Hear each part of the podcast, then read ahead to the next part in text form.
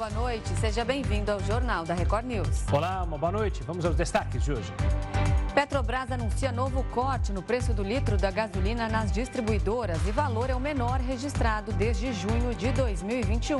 Setor de serviços recua 1,6% em abril, influenciado pelo ramo de transportes. Mesmo assim, o grupo ainda acumula alta em 2023. Presidente Lula reúne ministros, pede que todos cumpram suas promessas e diz que novas ideias estão proibidas. Em mais um capítulo da guerra na Ucrânia, Vladimir Putin anuncia eleições em territórios ocupados por tropas russas. Ciclone Biparjoy registra ventos de 100, 100, mil, 100 km por hora, causa ondas de 3 metros de altura e faz com que mais de 180 mil pessoas sejam retiradas de casa na Índia e no Paquistão. E ainda, a Twitter enfrenta processo de 250 milhões de dólares, além de ordem de despejo em escritório na cidade de Boulder.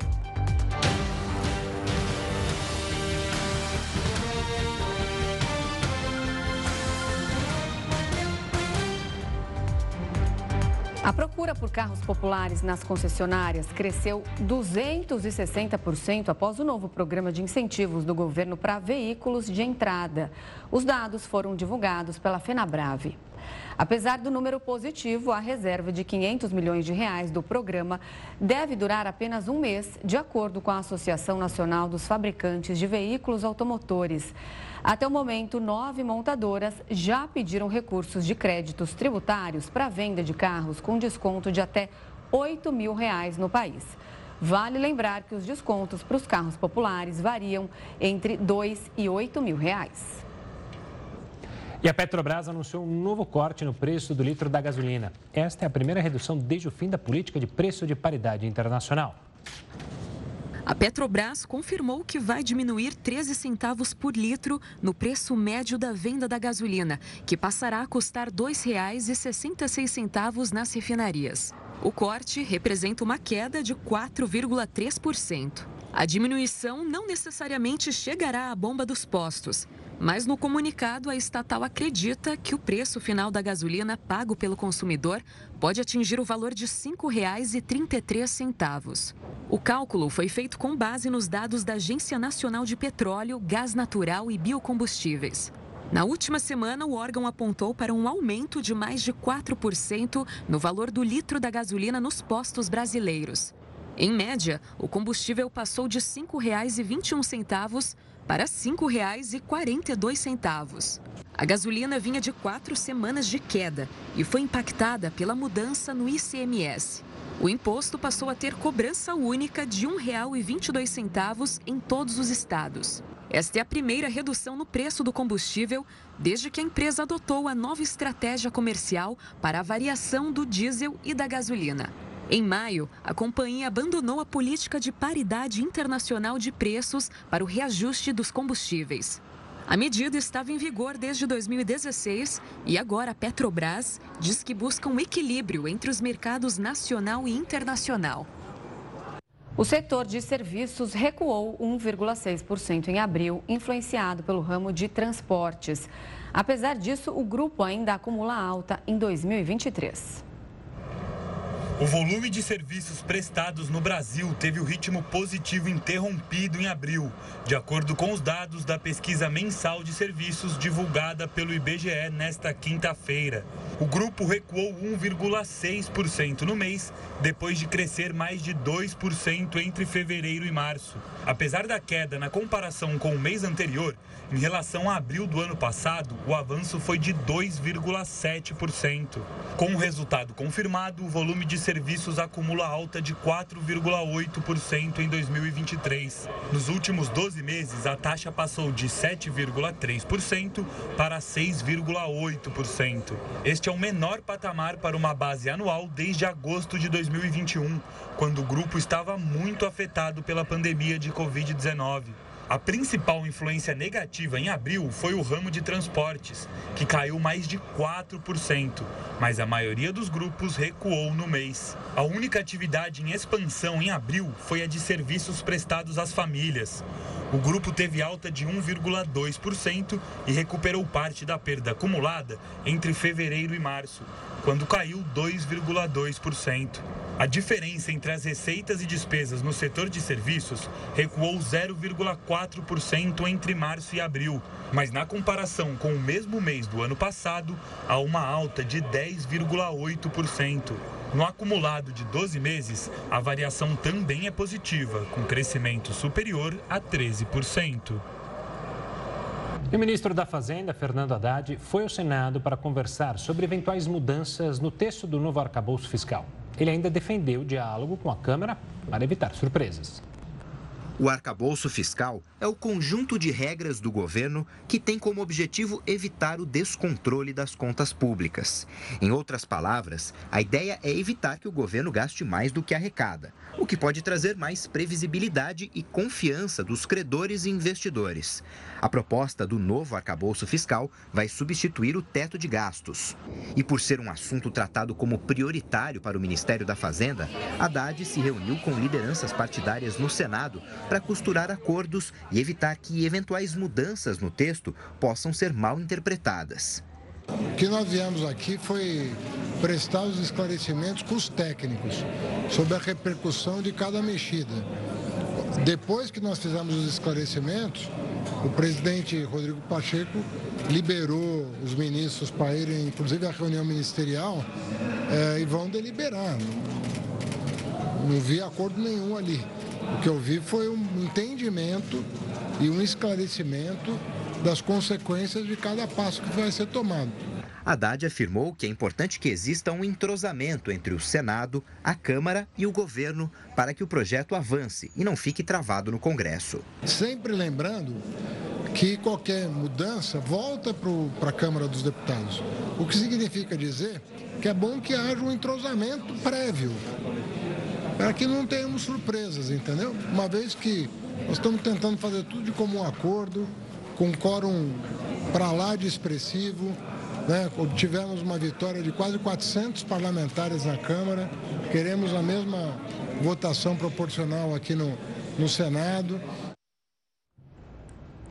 O presidente Lula reuniu a equipe ministerial do governo hoje cedo para uma conversa em tom de cobrança.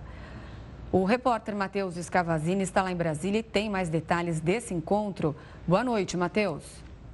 Boa noite para você, Renata, Gustavo, boa noite a todos. Durante a reunião, Lula disse que até o momento o governo tratava da questão da organização dos ministérios e que daqui para frente vai ser proibido ter novas ideias sem antes cumprir aquilo que foi proposto. Lula afirmou que nesses mais de cinco meses de governo, os ministros conseguiram recursos para tocarem os projetos e que agora é hora de mostrar resultado. O presidente, inclusive, cobrou que os ministros digam de forma clara o que foi feito e quais serão os próximos passos, porque é necessário, segundo o presidente, ter traçado o que será feito até o último dia de governo em 2026. Independentemente da área, as propostas vão precisar ter o aval presidencial. Lula voltou a lembrar que na primeira reunião ministerial disse que não haveria política de ministro e que todas as decisões serão de governo. Por isso, ele também cobrou que cada projeto seja discutido com o ministro da Casa Civil, Rui Costa. Dos 37 ministros do governo, apenas Marina Silva, do Meio Ambiente, que está internada em São Paulo para fazer exames, e Luiz Marinho, do Trabalho e Emprego, que cumpre agenda oficial na Suíça, não estiveram presentes na reunião. Renata, Gustavo. Tá certo, Matheus. Obrigado pelas informações. Uma ótima noite. A ministra do Meio Ambiente, Marina Silva, recebeu a alta nesta quinta-feira. Ela estava internada no Instituto do Coração, no Hospital das Clínicas, em São Paulo. Marina foi internada devido a dores na coluna. Ela deu entrada no hospital na segunda-feira. Ficou três dias sob acompanhamento médico. Durante a internação, a ministra também passou por exames após diagnóstico de Covid-19 em maio. Segundo o boletim médico divulgado, após a alta, Marina não teve complicações com a doença. O Instituto Adolfo Lutz confirmou que a adolescente que esteve na festa em Campinas morreu de febre maculosa. A menina de 16 anos foi ao evento para acompanhar o pai, que é bombeiro, e trabalhou no local. A morte da jovem foi a quarta por febre maculosa confirmada nos últimos dias. As outras vítimas são a professora Evelyn Santos, de 28 anos, a dentista Mariana Giordano, de 36, e o empresário Douglas Costa, de 42 anos, que era namorado de Mariana. No total, o estado de São Paulo registrou, desde o início do ano, oito mortes decorrentes de febre maculosa. Segundo a Secretaria Estadual da Saúde, São Paulo teve 17 casos só este ano. E o governo deve trocar a versão em gotas da vacina contra a poliomielite para usar a versão injetável. A mudança tem como objetivo evitar uma possível volta da doença por meio de uma mutação do vírus, que raramente pode acontecer com o uso da vacina oral, já que o imunizante é composto pelo vírus da polio vivo. Já a vacina injetável usa o vírus inativo e não há possibilidade de causar a doença. A Organização Pan-Americana para a Saúde alerta que o Brasil corre risco de retorno da polio por causa da baixa cobertura vacinal. No ano passado, o índice ficou em 72%. A meta para vacinação é de 95% do público-alvo. E a Rússia anunciou eleições no, nos territórios ucranianos ocupados por Moscou. Por outro lado, Kiev começou uma contraofensiva para recuperar as regiões invadidas. A Comissão Eleitoral Russa anunciou que vai organizar eleições locais em quatro regiões ocupadas na Ucrânia: Luhansk, Donetsk, Zaporizhia e Kherson. De acordo com a comissão, a votação tem como objetivo definir assembleias regionais e conselhos municipais em um momento em que os territórios são alvos de combates. As eleições estão marcadas para o dia 10 de setembro. A Rússia oficializou a anexação dessas regiões no ano passado, após uma consulta popular. Mas a Ucrânia e os países ocidentais não reconhecem o resultado e acusam o governo russo de coagir moradores a votarem sob ameaça de punição. Do outro lado, Kiev anunciou nesta quinta-feira que avançou na contraofensiva para recuperar as regiões invadidas por Moscou. Há um avanço gradual, mas constante das Forças Armadas. Ao mesmo tempo, o inimigo está oferecendo uma poderosa resistência. As Forças Armadas ucranianas estão enfrentando a destruição total dos campos, o uso de drones kamikaze e intensos bombardeios. O inimigo não se limita a ceder as posições. Quase um ano e meio depois de iniciar o ataque contra a Ucrânia, a Rússia controla cerca de 17% do território da nação vizinha, incluindo a península da Crimeia, anexada em 2014. Putin diz que as regiões são historicamente russas e que a Ucrânia teria que ceder para negociarem a paz. Kiev descarta abrir mão da integridade territorial e afirma que a guerra só vai acabar quando recuperarem toda a região invadida pela Rússia. Sobre o conflito entre Kiev e Moscou, vamos conversar agora com Vinícius Vieira, ele é professor de Relações Internacionais da FGV e da FAP. Professor, uma boa noite, obrigado pela participação aqui conosco mais uma vez. Eu queria começar entendendo é, qual é o intuito de Putin com isso? Qual é o valor prático de chamar essas eleições? O que, que ele ganha com isso e o que, que isso altera nessas é, regiões? Primeiro lugar, muito obrigado pelo convite, boa noite a todos. Nós temos aqui uma estratégia clássica de governos autoritários e aquilo que tende a acontecer depois de invasões como essa que a Rússia empreende contra a Ucrânia. Nós temos aqui, então, uma tentativa de legitimar essa conquista territorial, pressionando a população a votar e sem observadores externos, quem haverá de contestar o resultado. Então, Putin tenta passar um ar de legitimidade a essa anexação de territórios.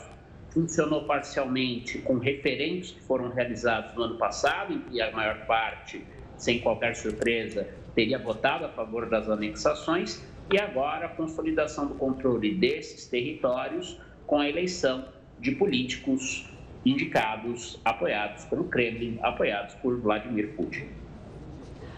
Professor, é, eu te pergunto, essas quatro regiões, elas foram então anexadas conforme esse referendo que aconteceu lá no fim do ano passado, não foi reconhecido pela comunidade internacional, nem pela própria Ucrânia. Dizem que a população foi lá obrigada a dizer que concordava. Agora ele quer fazer essas eleições para definir alguns conselhos internos. O que, que muda lá dentro? O que, que ele quer? Qual o objetivo dele com essa eleição? Bem, nós temos essa tentativa da Ucrânia de retomar esses territórios. Se houver autoridades constituídas, sejam elas de modo legítimo, tudo indica que essas eleições não terão legitimidade, porque é uma coação que tudo indica para que a população vote né, nos indicados ali pelos russos, então Putin concretizará o seu plano de tornar mais difícil ceder esses territórios de volta à Ucrânia. Isso não está em hipótese alguma nos planos dele, mas claramente Putin, por meio dessas eleições, tem ali uma espécie de, como eu falei, legitimação dessa conquista. Então ele pode colocar ali é, é, marionetes, né, fantoches, né, são fantoches, é, a mando de Moscou, que vão governar aquela região e vão tomar ali medidas administrativas para reduzir as chances de retomada do território por parte dos ucranianos. Então, ao anunciar isso no contexto dessa ofensiva né, feita aí pela Ucrânia, essa ofensiva aí no verão do hemisfério norte, né, o verão ainda oficialmente não começou, mas o pico dessa ofensiva deve ocorrer aí nas próximas semanas, à medida em que o verão se aproximar, no início dessa nova estação, nós devemos então ter aí uns cursos argumentando junto à comunidade internacional de que, olha, esse território já é nosso, não há mais nada o que fazer, e assim pressionar a Ucrânia a aceitar uma paz nos termos propostos por Moscou. Professor, recentemente, né, nos últimos dias, o presidente de Belarus, que é um aliado justamente é, da Rússia, afirmou que recebeu bombas nucleares. É, isso passa mais de uma narrativa de causar temor e terror ali na região? Ou você acredita que de fato as bombas estão lá e são uma ameaça real neste momento no conflito? Olha, o Putin já tinha anunciado essa disposição ali desde o começo da guerra, desde os primeiros meses, semanas depois da guerra, como uma tentativa, né, de provocar aquilo que a gente diz em inglês, né, uma política de encirclement, né, da Ucrânia, porque tendo ali a Belarus, né, ao norte com armas nucleares, mais próximo ali, né, o território da Belarus ao território da OTAN, colocaria ali uma espécie de vantagem para a Rússia ali caso seja ameaçada pelos países da OTAN e caso a Ucrânia avance aí na reconquista de territórios. Não podemos duvidar de nada do que Putin faz, muitos duvidavam que ele invadiria a Ucrânia, ele acabou invadindo, mas por hora não dá nenhuma vantagem imediata a Vladimir Putin.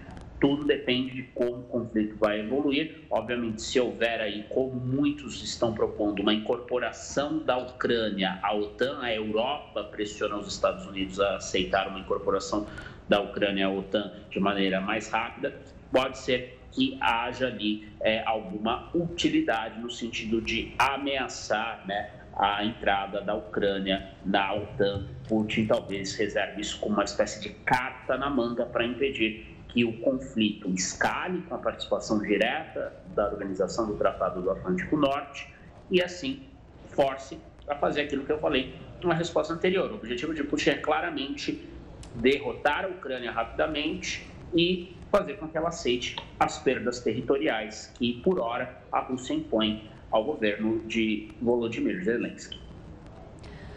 Professor, esse anúncio das eleições vem no momento em que a Ucrânia começa ali uma outra contraofensiva para é, justamente recuperar essas regiões ocupadas. Essas eleições foram anunciadas para setembro. Até lá, não fica muito incerto, porque até lá as coisas não podem mudar, o rumo dessa guerra não pode ser outro? Bem, o, uma guerra sempre envolve muito que é uma narrativa, né? Ou seja, como que cada lado conta a sua história. Eu vejo Putin né, colocando as eleições aí para um período posterior, né, aí a contraofensiva, o auge do verão ali no hemisfério norte, como uma estratégia de dizer o seguinte para a comunidade internacional: olha, se a Ucrânia retomar esses territórios, avançar, ela estará indo contra a vontade das pessoas que moram nesses territórios, porque esse pessoal, no passado, lá no ano passado, acabou por aceitar a incorporação à Rússia. Se a Ucrânia falhar nesse processo, Putin pode dizer à comunidade internacional e ao próprio povo russo o seguinte: olha, nós já organizamos ali eleições, elas foram, na visão, claro, sempre do Putin e do governo russo, limpas, legítimas. Houve um tempo aí de campanha, né? um tempo de dois meses, praticamente até as eleições, dois meses e meio quase, pouco, quase três meses, aliás, né? considerando que estamos ainda na metade de junho, né? hoje é dia 15, então daria quase três meses aí de campanha e, portanto, houve ali legitimidade nas eleições. Então, é típico, reitero, por parte dos governos autoritários, sempre procurando usar as leis, as eleições, procurando usar aí mecanismos de legitimação supostamente populares, abertos, livres, competitivos, para que eles consolidem ali seu projeto de poder. E o projeto de Putin é decretar de uma vez por todas e forçar a Ucrânia e, portanto, a comunidade internacional a reconhecer a perda desses territórios e a anexação deles pela Rússia. Professor, mais cedo o senhor falou sobre a possibilidade de um plano de paz, é, justamente trazendo os argumentos da Rússia, a invasão dos territórios.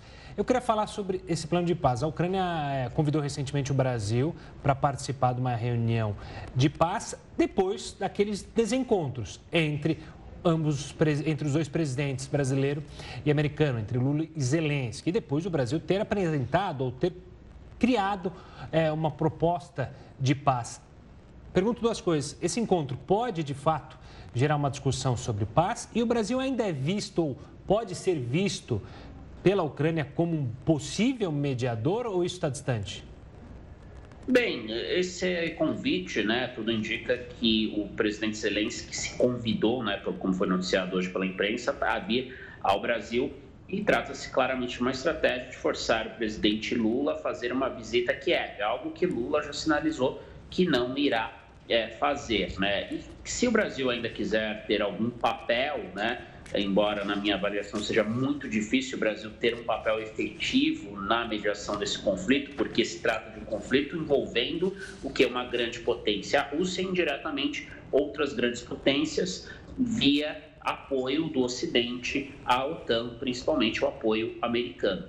Via de regra, né, se olharmos a história internacional, quem é capaz de mediar um conflito entre grandes potências? Apenas uma outra grande potência.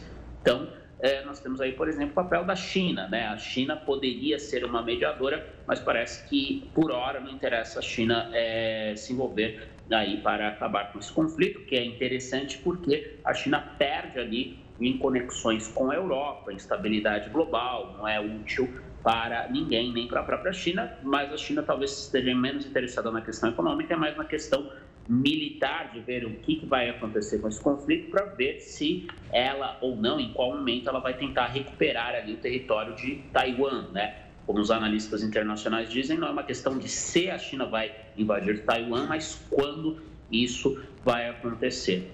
Uh, do lado ocidental, né, é, Estados Unidos e Reino Unido são muito vistos como inimigos da Rússia. Talvez sobre o que? Apenas a França, né, do presidente Emmanuel Macron, dali que já deu sinalizações de que a Europa não deve seguir os americanos, os britânicos, né, nessas questões militares. Então, talvez um grupo articulado por China e França, e com a participação de outras potências regionais, entre elas o Brasil, talvez tenha alguma chance de, num futuro ainda não visto aí, né, ainda aí não muito próximo, infelizmente, de é, juntar as partes e propor uma negociação com base é, em termos justos que sejam aceitos por ambos os lados.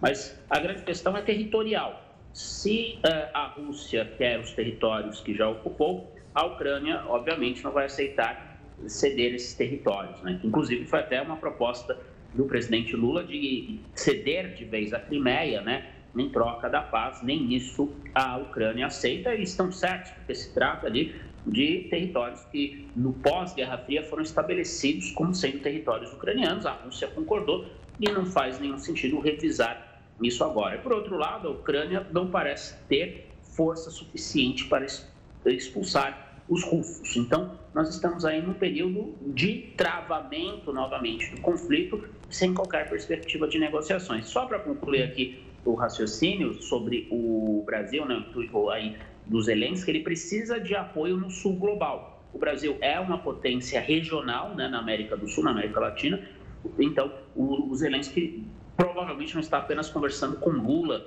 ou com o governo brasileiro, mas também com governos da Ásia, da África e outros da América Latina, a fim de angariar apoio, porque hoje ele só tem apoio do Ocidente. O restante do mundo ou é pró-Rússia, que é uma minoria, e a maioria do sul global, inclusive o Brasil, é neutro e tem interesse de permanecer neutro para que possa desempenhar um papel como mediador no futuro.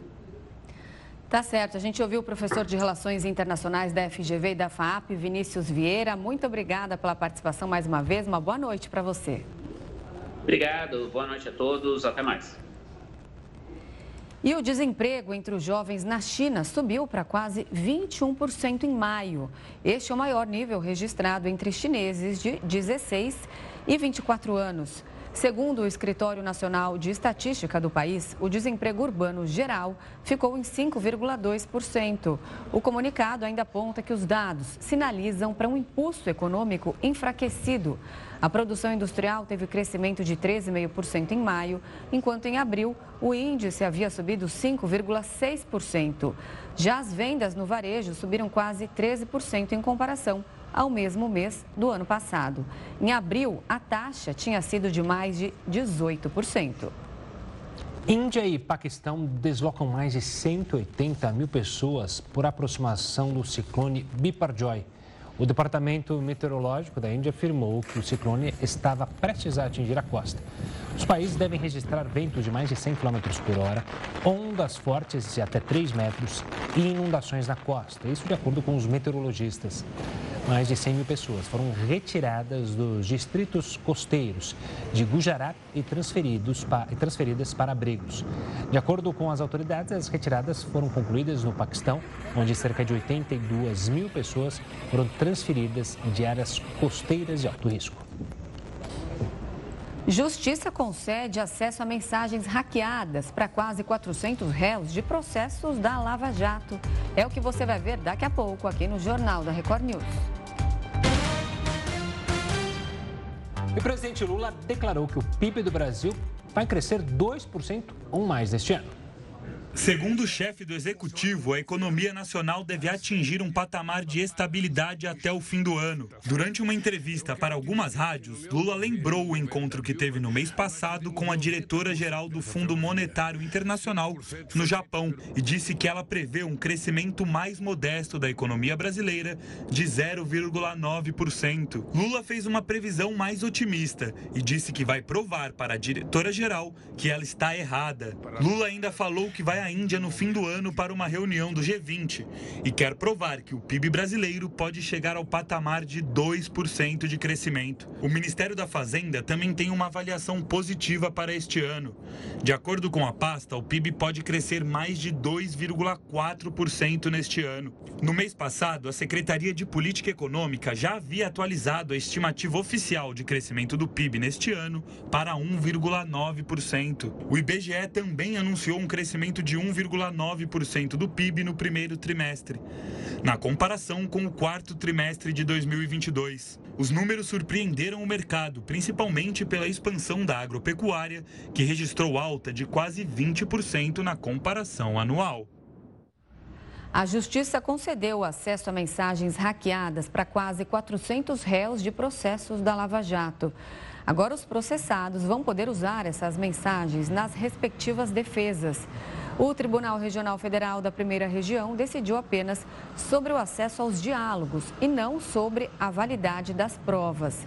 A defesa dos acusados tem usado esse material para reforçar o argumento de que a força-tarefa do Ministério Público Federal cometeu irregularidades processuais ou que atuou em conluio com a Justiça Federal, o que também é irregular.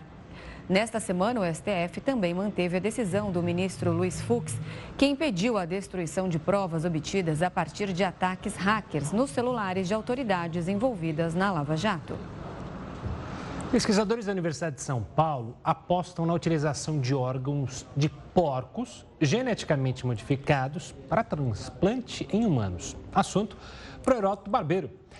Heroto, boa noite. Conta pra gente como é que vai funcionar isso aí, qual o impacto que esse avanço pode causar, hein? Olha, Gustavo, essa informação me foi passada pelo professor da Universidade de São Paulo, Silvano Raia. O professor Silvano Raia foi um dos pioneiros no transplante de fígado no Brasil. e ele tem um trabalho acadêmico extraordinário. E ele diz o seguinte, que atualmente no Brasil, nós temos 50 mil pessoas na fila para um transplante, 50 mil. A maior parte dessas pessoas estão esperando um transplante de rim. Tem 30 mil pessoas esperando um transplante de rim no Brasil. Bom, isso significa o seguinte, que a pessoa que tem o, rim com algum problema tem que ser submetida a uma hemodiálise. Existem 150 mil pessoas fazendo hemodiálise no Brasil, o que é uma coisa uh, desagradável. Às vezes a pessoa tem que ir três vezes no hospital. E o professor diz o seguinte, que nós precisaríamos ter mais órgãos para ser transplantados, de humanos para humanos. Qual é o problema? O problema é o seguinte, a recusa familiar. Muitas famílias não permitem que esses órgãos sejam retirados e levados para as pessoas. Então, com isso, o que acontece? a família não autoriza, mesmo sabendo que a pessoa, o ente, o parente, tem morte encefálica, já morreu. Mas ela não permite, por esse motivo, então, a gente não tem aí uh, uma quantidade importante. Por esse motivo, a Universidade de São Paulo, segundo o professor Silvano Raia, já está desenvolvendo porcos geneticamente modificados e esses órgãos serão transplantados para seres humanos. Isso é ficção, não. Ele me contou o seguinte: ele me contou que já existe uma pessoa que sofreu o primeiro transplante, foi nos Estados Unidos, e essa pessoa sobreviveu 18 dias com um coração de porco. Quer dizer, mas morreu, é verdade. Só que quando houve o primeiro transplante de coração de humano para humano, isso foi mais ou menos há uns 40 ou 50 anos atrás, foi lá na África do Sul, uma pessoa viveu muito pouco, viveu 18 dias, viveu muito pouquinho. Já com o transplante do órgão oferecido pelo, pelo porco, a pessoa sobreviveu dois meses, 60 dias. E ele diz o seguinte: que num prazo de dois ou três anos no máximo, não vai haver mais filas para as pessoas esperarem um transplante de órgão. Segundo o professor Silvano Raia, a quantidade então de órgãos que vão vir dos animais, principalmente do porco modificado, elas vão acabar com essa fila. Hoje, segundo o professor, Todos os dias morrem sete pessoas porque não tem órgão para ser transplantado. Então, graças a esse avanço da ciência, da pesquisa que está sendo feita na Universidade de São Paulo, a gente poderá reverter esse fator, o que é indiscutivelmente uma notícia extremamente importante para as famílias e também para a ciência do nosso país. É sim um avanço enorme. Heroto, uma ótima noite. Amanhã chega ela, nossa querida sexta-feira.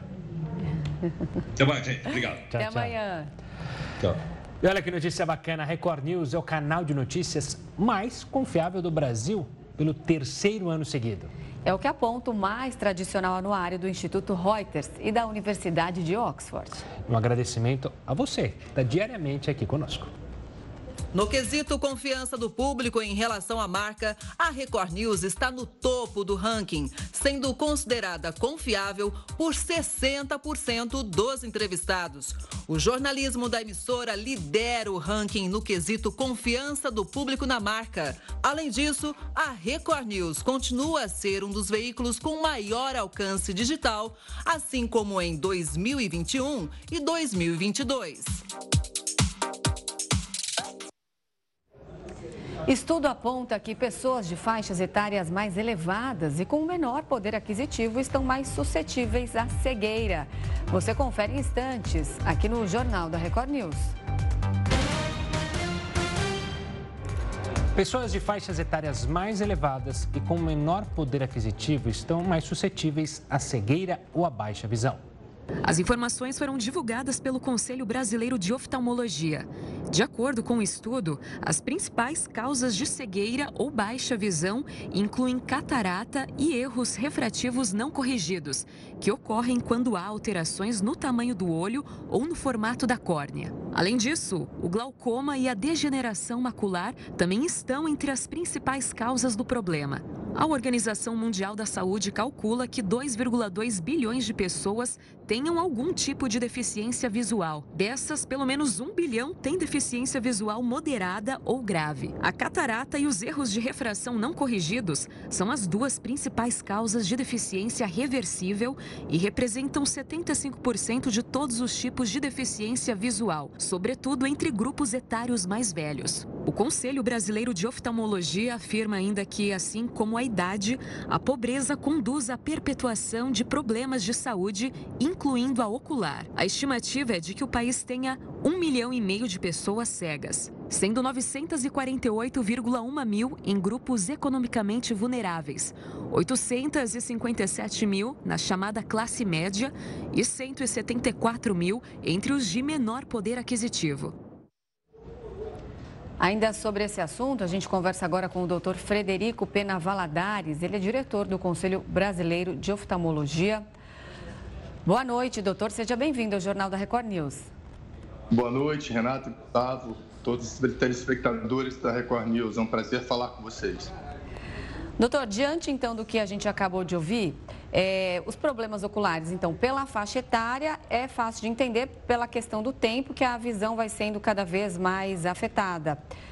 Agora, das pessoas mais pobres, seria então também pela questão do difícil acesso a um tratamento oftalmológico de qualidade? Perfeitamente, Renata. Essa, esse é o nosso grande desafio, é, através do Conselho Brasileiro de Oftalmologia, de tentar levar cada vez mais um acesso de qualidade no SUS, nosso Sistema Único de Saúde, para essas pessoas que ficam mais vulneráveis, exatamente por terem dificuldade de acesso ao Sistema Único de Saúde nas consultas na atenção primária.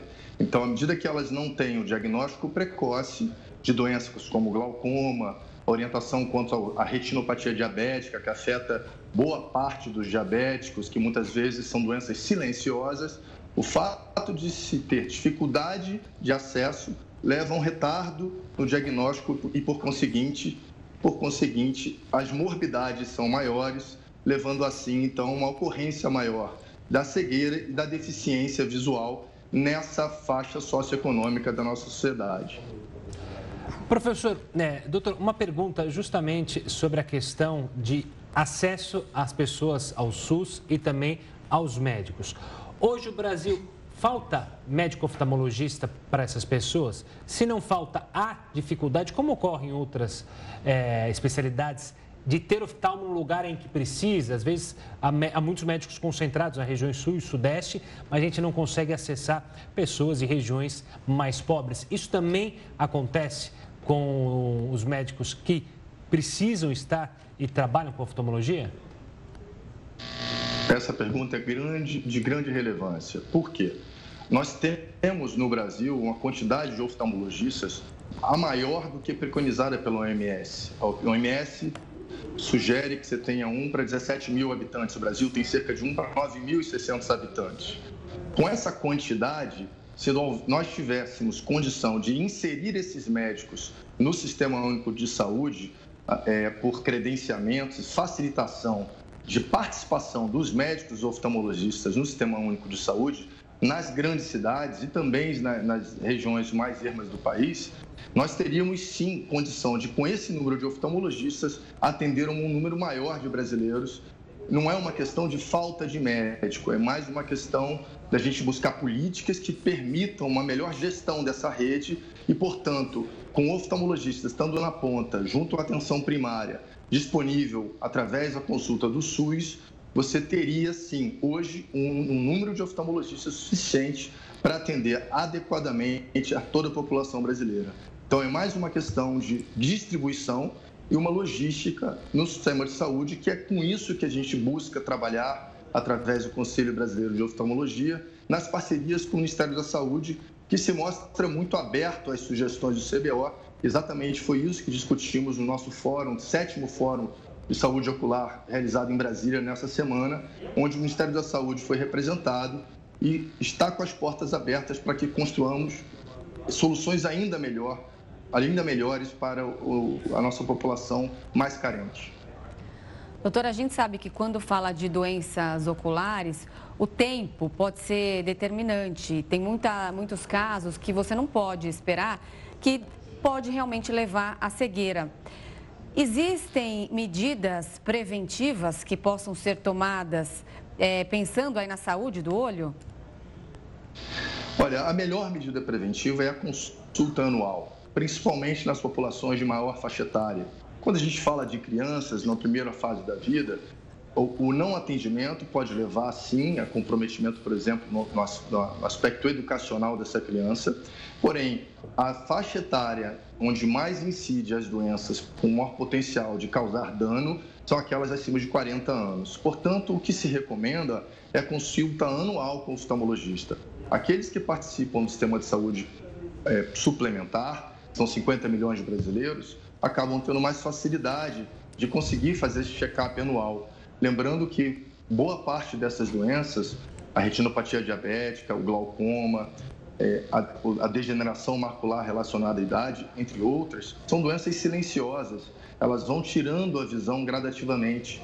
E o momento de maior percepção por parte do cidadão de que ele está com dificuldade é quando ele tem uma, necessidade de grau, quando ele precisa verificar a sua refração.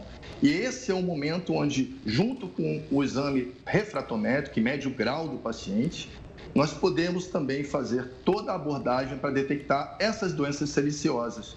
Portanto, o check-up anual no oftalmologista é a melhor forma de prevenção.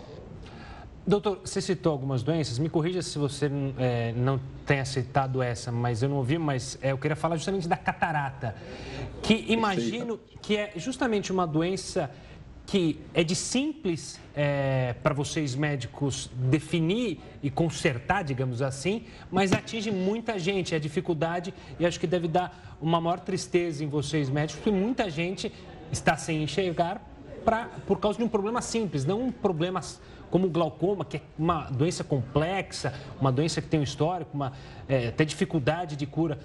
O, o, a catarata ainda é uma preocupação aqui no nosso país? É sim uma grande preocupação. É a principal causa de cegueira reversível. Né? É, portanto, realmente, quando tem, o paciente tem acesso ao oftalmologista, e os, a oftalmologia brasileira tem hoje 20 mil oftalmologistas com grande capacitação para isso, uma rede instalada muito eficiente. Quando estamos diante da catarata, nós podemos reverter essa, essa condição de dificuldade visual. Então, é também uma das principais bandeiras da oftalmologia, inclusive o Sistema Único de Saúde tem melhorado progressivamente os números no, em cirurgias de catarata. Houve, obviamente, uma significativa queda durante a pandemia, mas nós chegamos já em, em 2022 a 830 mil cirurgias de catarata pelo SUS. Nossa meta é ampliar ainda mais esse número. Nós temos sim condição de realizar um número ainda maior de cirurgias pelo SUS. Esse é um programa já bem sucedido do Ministério da Saúde, em parceria com o Conselho Brasileiro de Oftalmologia, que ele pode se tornar ainda mais eficiente, alcançando um número maior de brasileiros. Essa é sim uma causa de cegueira reversível, de grande preocupação para nós do Conselho Brasileiro de Oftalmologia. Tá certo. A gente conversou então com o doutor Frederico Pena Valadares, ele é diretor do Conselho Brasileiro de Oftalmologia, que nos trouxe informações muito importantes. Muito obrigada pela participação. Até uma próxima. Eu agradeço a vocês a oportunidade do Conselho Brasileiro de Oftalmologia se comunicar com a sua audiência. Obrigado, Renato e Gustavo. Boa noite. Boa noite, doutor. Agora a gente fala de um estudo que apontou que as turbulências em voos, preste atenção, devem ficar mais imprevisíveis e perigosas por causa do aquecimento global. A pesquisa apontou que o aumento das temperaturas da superfície do planeta vão deixar as turbulências mais intensas. Mas o crescimento seria nos movimentos que acontecem quando o céu está limpo e sem nuvens, e normalmente é invisível ao radar dos aviões.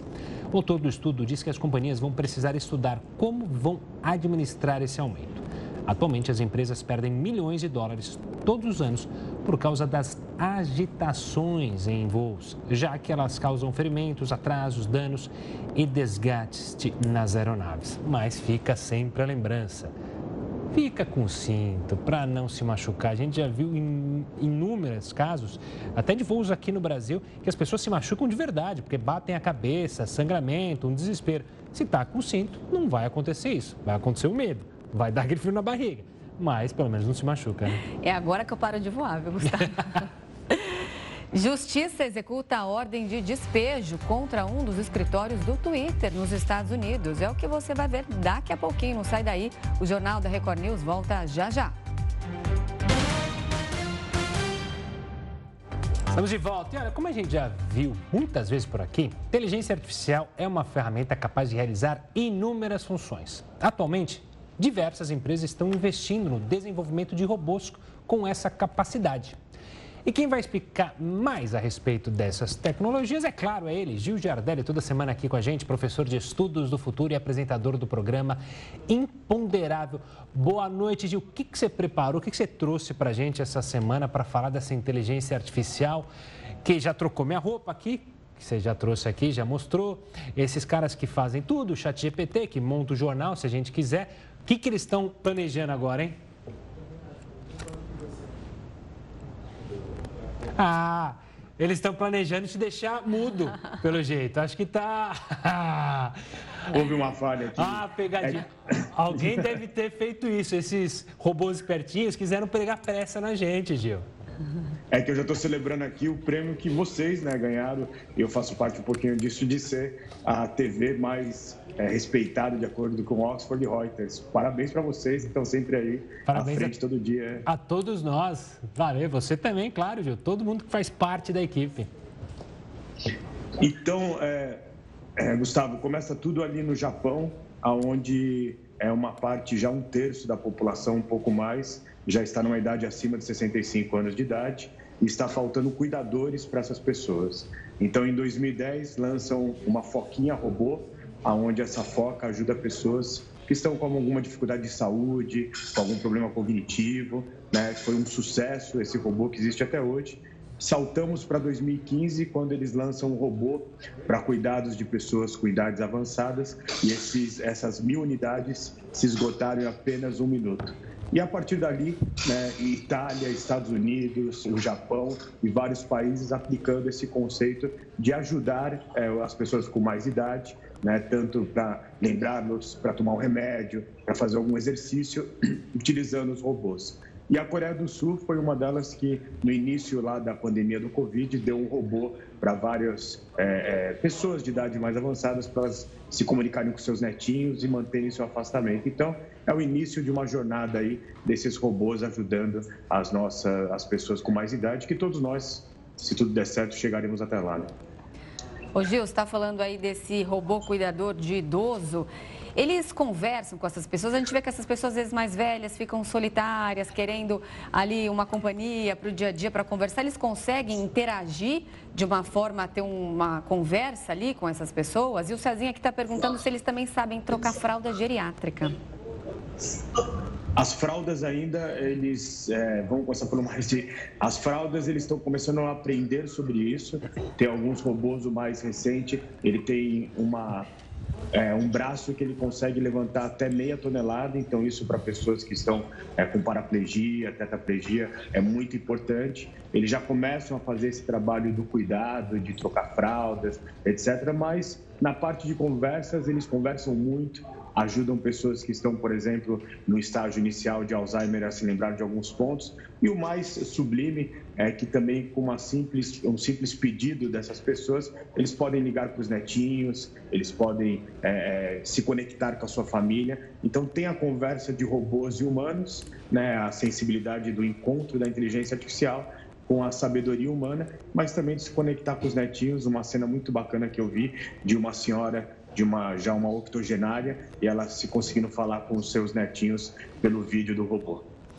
Ô Gil, pegando esse gancho, é, essa é uma tendência que já vinha já de um bom tempo de gadgets, de equipamentos, sempre preocupados com a saúde é, do ser humano. Essa é uma tendência, ou seja, cada vez mais de aplicativos, de inteligências artificiais preocupadas com o bem-estar e com a saúde das pessoas.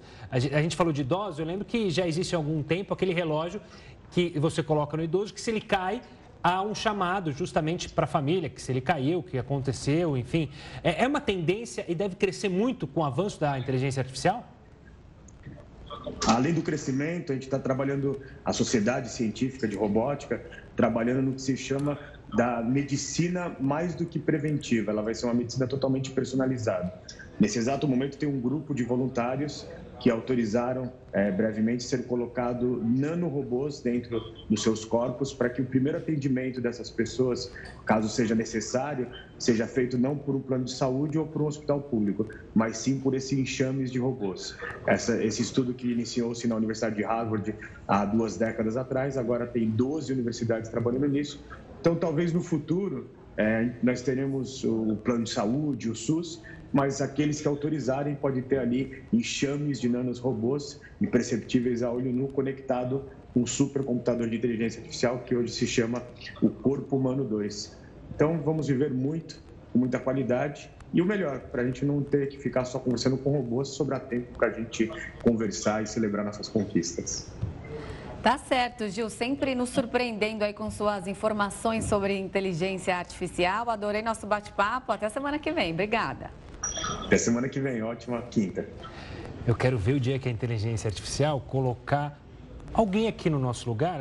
Tá, a Renata tá gripadinha, tá meio cansada. Aí põe o robozinho da Renata. Aí Renata você interage trabalha. com o robô aqui. Aí, interage, aí, você fica lá de casa só falando pro robô o que fazer. Ah, não dá muita risada que eu tô de mau humor. Imagina só, eu queria um dia Gostei, desse. gostei. Bom, e nos Estados Unidos, a justiça executou uma ordem de despejo contra um dos escritórios do Twitter. O proprietário anônimo recebeu o valor de 968 mil dólares por meio de uma carta de crédito até março. Mas o dinheiro do acordo firmado em 2020 acabou em março e, desde então, a companhia de Elon Musk parou de pagar os aluguéis do imóvel localizado na cidade de Boulder, no estado do Colorado. A empresa tem até o final de julho para tentar acertar as contas. Além disso, o Twitter enfrenta um processo de 250 milhões de dólares de editoras musicais. As companhias listaram 1.700 músicas que tiveram notificações de violação de direitos autorais na rede social. Elas acusam que o Twitter não fez nada a respeito dessas notificações. O processo também diz que Elon Musk permitiu que usuários subissem filmes inteiros protegidos por direitos autorais na plataforma. Vamos falar do atacante Vinícius Júnior. Ele fez um pronunciamento em que se comprometeu a seguir combatendo o racismo e também agradeceu o apoio que vem recebendo nas últimas semanas. A manifestação ocorreu no mesmo dia em que Vini foi visitado por Gianni Infantino, presidente da FIFA, em Barcelona, cidade em que a seleção brasileira se prepara para amistosos. Venho aqui é, agradecer a todos que, que estiveram comigo desde, desde o do episódio que aconteceu no último jogo contra, contra o Valência, o presidente junto com a CBF, o Infantino também que, que teve hoje junto com, com a gente, sempre dando a maior força a todos os clubes do Brasil, todas as pessoas do Brasil e do mundo inteiro que, que estão comigo e me dando força para eu seguir nessa batalha. É, era, é necessário ter alguém para que possa seguir firme para cada vez mais diminuir, né? E eu, e eu quero seguir isso por todos aqueles jovens, todas aquelas pessoas que sofrem e não têm a voz que eu tenho. E, e hoje eu tenho a oportunidade de ter a força para poder falar de, de um assunto muito importante. Então eu quero agradecer a todos vocês e, e que possamos seguir junto até o fim. O Jornal da Record News fica por aqui. Muito obrigada pela companhia. Tenha uma ótima noite. Fique agora bem acompanhado com a Nivien Reis com o News das 10. A gente volta amanhã. Tchau, tchau.